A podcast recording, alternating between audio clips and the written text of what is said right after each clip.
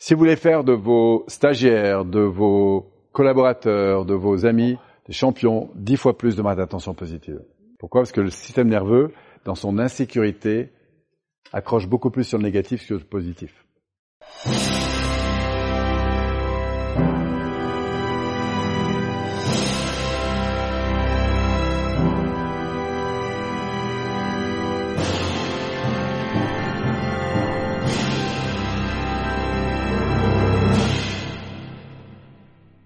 Et alors maintenant, la question c'est sur quoi le système nerveux est le plus sensible en termes de variation d'état interne. Parce que si vous découvrez ça, et c'est la première chose qu'on va apprendre pour être acteur de ces émotions, c'est quels sont ces trois leviers qui sont les plus impactants pour l'être humain? Quand vous vous réveillez le matin, que vous ouvrez les yeux, vous regardez par la fenêtre, à quoi vous êtes le plus sensible selon vous? À la lumière? À quoi? À la beauté du ciel? Quoi d'autre? À tout ce qui est environnant. Et effectivement, chez tous les êtres humains, une des grandes sources qui va faire varier le système émotionnel, c'est l'environnement. Si vous êtes entouré de gens qui vous sourient ou qui vous font la tête, ça ne fait pas le même effet. Si vous êtes dans de la beauté autour de vous, c'est pas la même chose que si vous êtes au milieu d'une décharge. Oui ou non?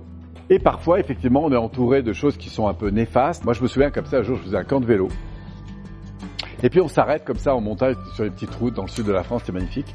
Et on s'arrête et à côté, il y avait une énorme décharge.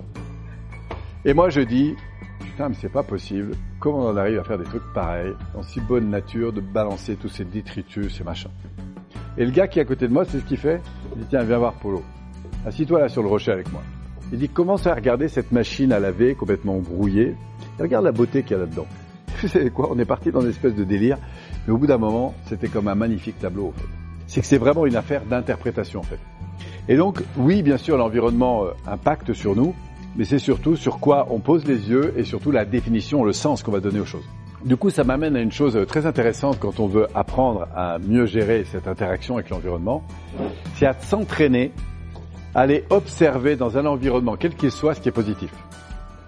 Et si je peux vous donner une petite consigne à travailler comme ça dans votre quotidien, c'est quand vous vous retrouvez, vous savez, dans un environnement qui n'est pas forcément très stimulant. Lundi matin, il pleut, il y a du brouillard, vous êtes dans les bouchons. Et là, d'être en capacité volontaire de vous dire Waouh Que c'est magnifique cette goutte d'eau qui glisse sur mon pare-brise. Et d'être dans la beauté en fait. Que quand vous regardez à l'extérieur, il y a des gens qui courent sous la pluie et que vous, vous êtes à l'abri.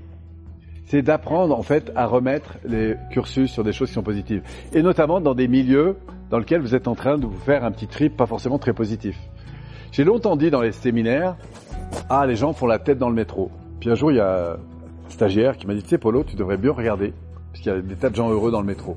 Du coup, je suis allé vérifier. Et j'ai commencé à chercher dans le métro, je vous assure que c'est vrai, hein, les gens qui étaient heureux. Bah, vous savez quoi? Il y en a plein. Et quand j'arrive dans le métro, je vous assure, à chaque fois, ça me revient dans l'esprit. Je remercie les 300 métros qui passent par jour, juste parce que je peux arriver à n'importe quelle heure.